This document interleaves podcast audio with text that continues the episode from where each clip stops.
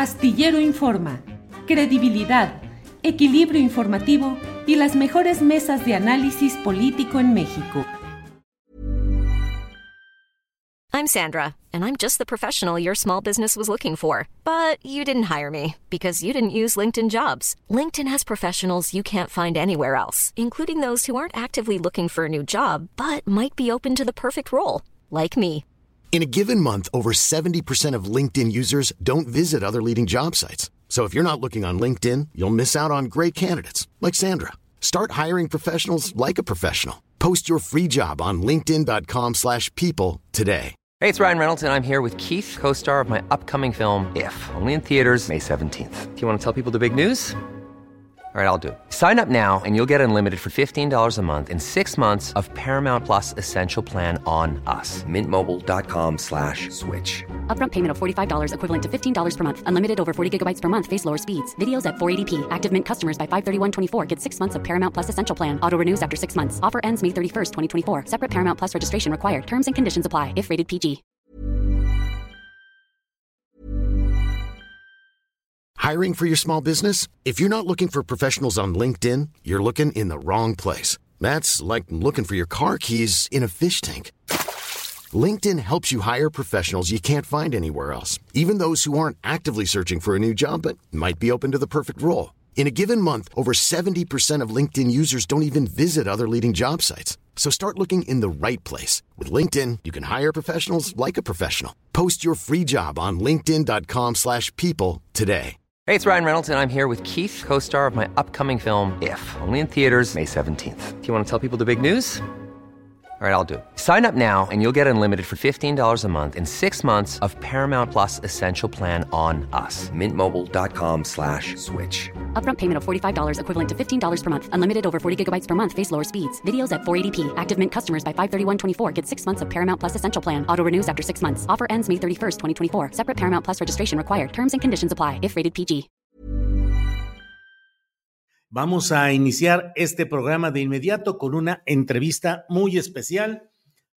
Eh, se refiere al más reciente libro del periodista Jesús Lemos, a quien usted conoce muy bien, periodista y escritor, autor de, entre otros libros, El licenciado, El fiscal imperial, Michoacán en guerra, y ahora tiene un nuevo libro que se llama El cártel judicial.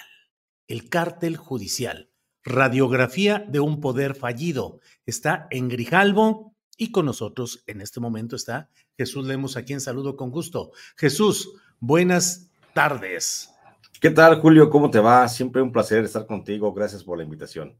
Al contrario, Jesús. Jesús, mm, tema interesante, tema necesario, pero también tema muy oportuno porque justamente en estos momentos eh, se vive el debate acerca de lo que significa el cártel judicial con las reformas que propone el presidente de la República en cuanto al Poder Judicial, lo que luego agregamos algunos que decimos no es solamente el Poder Judicial, también la otra parte que es la de las fiscalías, eh, que es otro ámbito igual, con podredumbre, corrupción y todo esto. ¿Qué te llevó a escribir este texto, Jesús? Bueno, eh, Julio, tú bien dices, cae en un momento muy adecuado, gracias a la editorial, gracias a nuestro amigo Enrique Calderón, por supuesto, por la puntualidad para trabajar el texto. Fíjate que yo estaba trabajando esta revisión de la corrupción en el Poder Judicial con mi propio caso judicial. Recordarás que yo estuve preso y he estado revisando la sentencia porque tengo una, eh, estoy preparando justamente una denuncia contra un, contra un juez y comencé a revisar el proceso y encontré muchos vicios y comencé a, revisar cómo se violentaron también algunas cosas en mi caso particular. Te estoy hablando que esto lo comencé como en el 2015, del 2011 al 2015 estuve llevando a cabo volví a retomar el tema y comencé a revisar a fondo el Poder Judicial, eh, partiendo justamente de la necesidad de que los jueces deben ser electos democráticamente. Después se fue empatando mi investigación con lo que iba diciendo el presidente de la República y pues mira, sale coincidentemente en un momento muy álgido donde está el presidente de la República proponiendo una reforma al Poder Judicial y que es también una necesidad eh, también muy sentida de mucha gente y eso fue lo que a mí me llevó y así fue como lo llevé eh, elaborando este texto, mi querido Julio. Jesús Lemus, ¿qué encontraste? ¿En qué sustentas un título tan contundente como es el cártel judicial? Te lo pregunto, Jesús, por obligación periodística de pedirte tu opinión, porque francamente sabemos y conocemos en abundancia los casos y ejemplos de este tipo, pero ¿en qué sustentas todo esto, por favor, Jesús? Mira, eh, comencé a revisar la corrupción judicial y, lo que sustento, el calificar con ese término de cártel al Poder Judicial, pues creo que me quedo a veces hasta corto.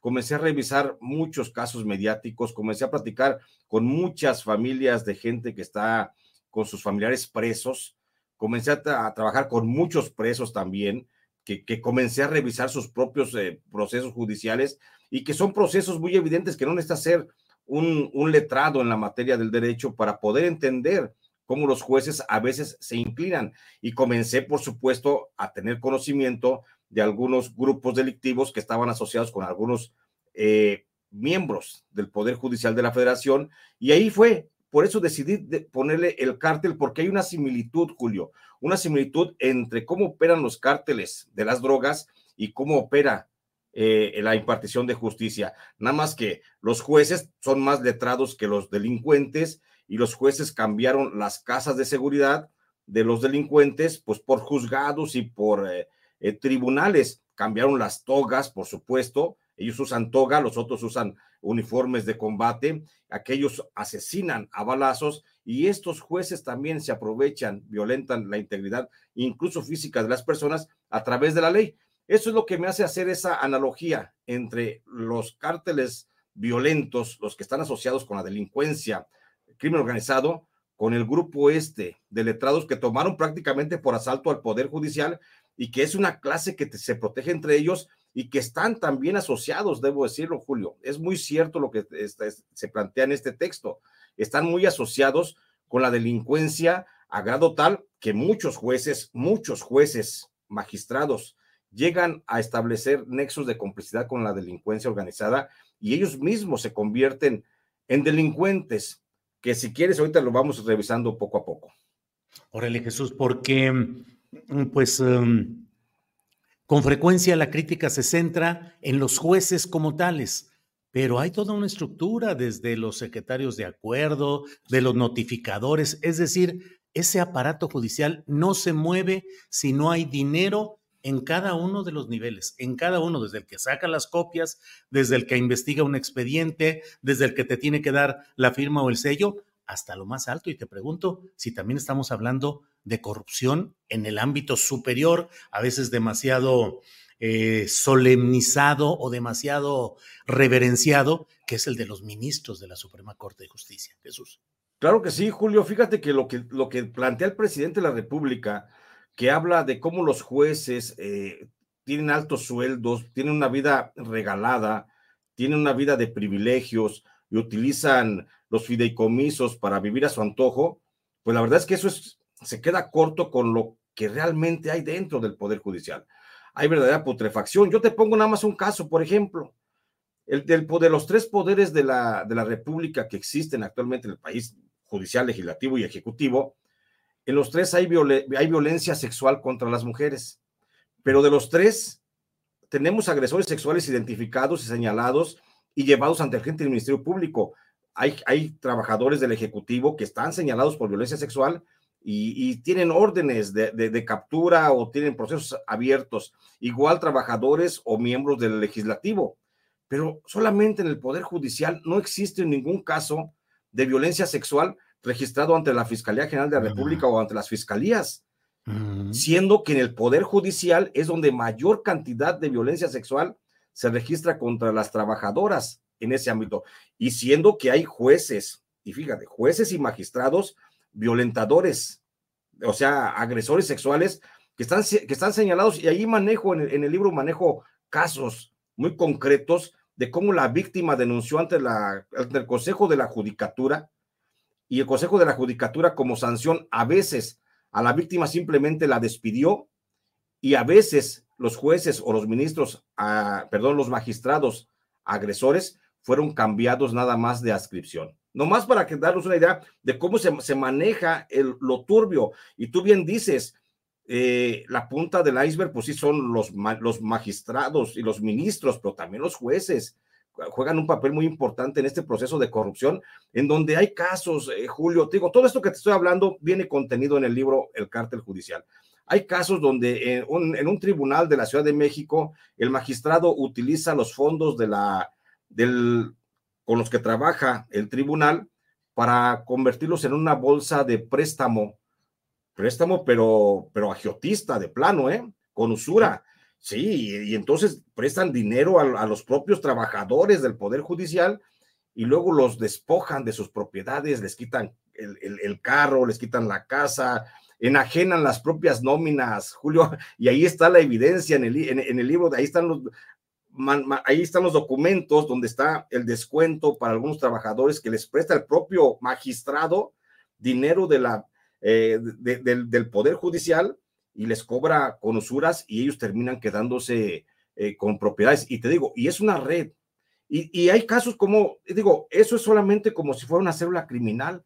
Eso lo, yo lo había visto en grupos delictivos que hacen ese tipo de usura, ese tipo de préstamo y terminan quedándose con propiedades de las, de las personas que les piden el crédito o el préstamo. Y así pasa en el Poder Judicial.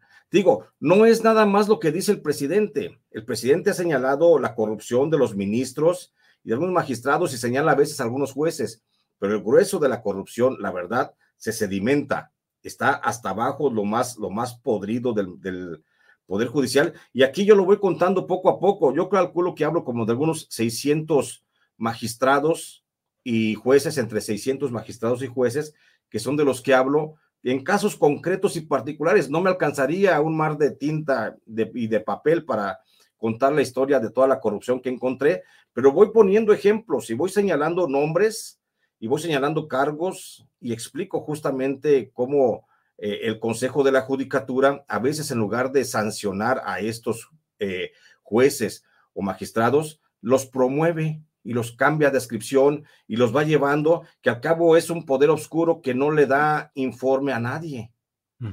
y, y, no nada más eso, te digo, hay, podemos verlo desde otras aristas.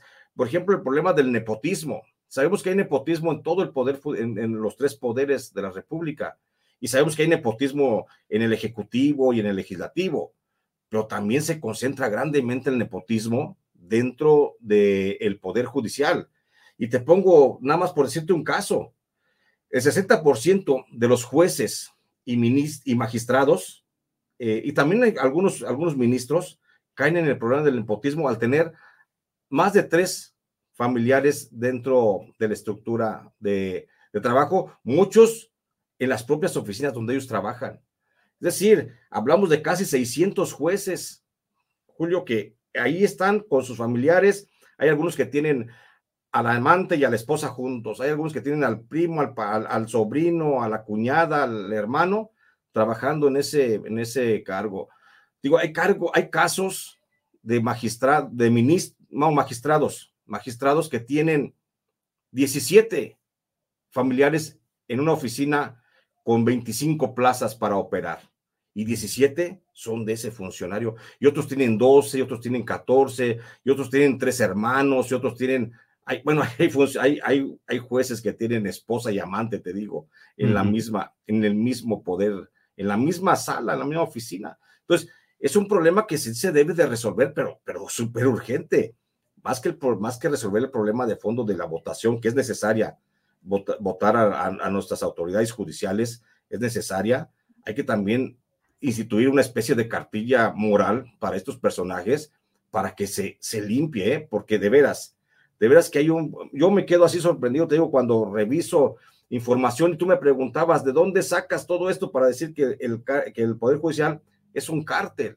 Pues lo saco de los propios documentos internos que tiene la, la, la, el Consejo de la Judicatura, peticiones de información y alguna, una serie, una gran cantidad de procesos que se entablaron contra propios eh, jueces y magistrados por parte de trabajadores dentro del Poder Judicial. Eso es lo que le da soporte a este texto.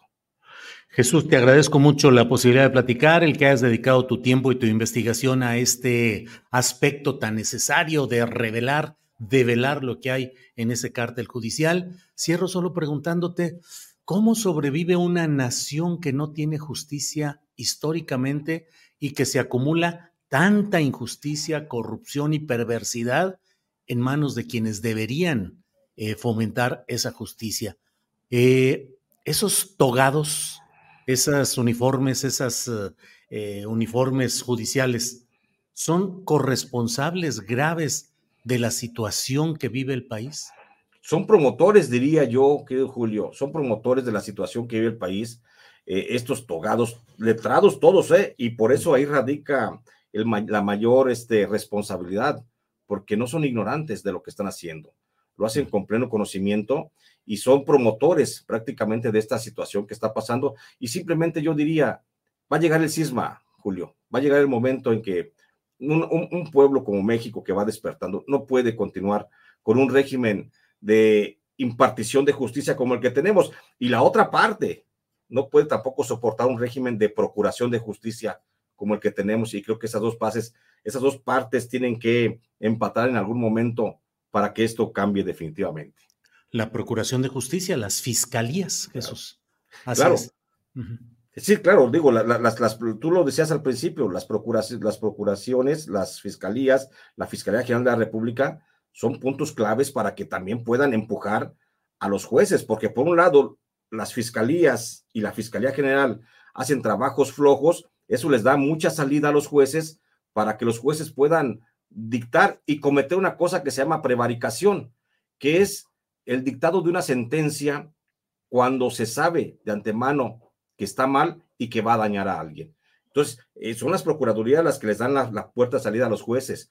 Si tuviéramos procuradurías o una procuraduría, una fiscalía fuerte, seguramente el Poder Judicial no estaría haciendo lo que hace hoy con, con la gente. Jesús, pues te agradezco mucho esta oportunidad. Tenemos ahí la portada del libro eh, El cártel judicial de editorial Grijalvo. Ya está disponible en librerías, entiendo que también por la vía del eh, libro electrónico. Así es que a leer la radiografía de un poder fallido, el cártel judicial J. Jesús Lemos. Jesús, como siempre, muy agradecido de poder platicar contigo. No, Julio, el agradecido soy yo, siempre estar aquí, en este espacio. Estamos pendientes, te mando un fuerte abrazo. Igual, hasta luego. Gracias. Gracias.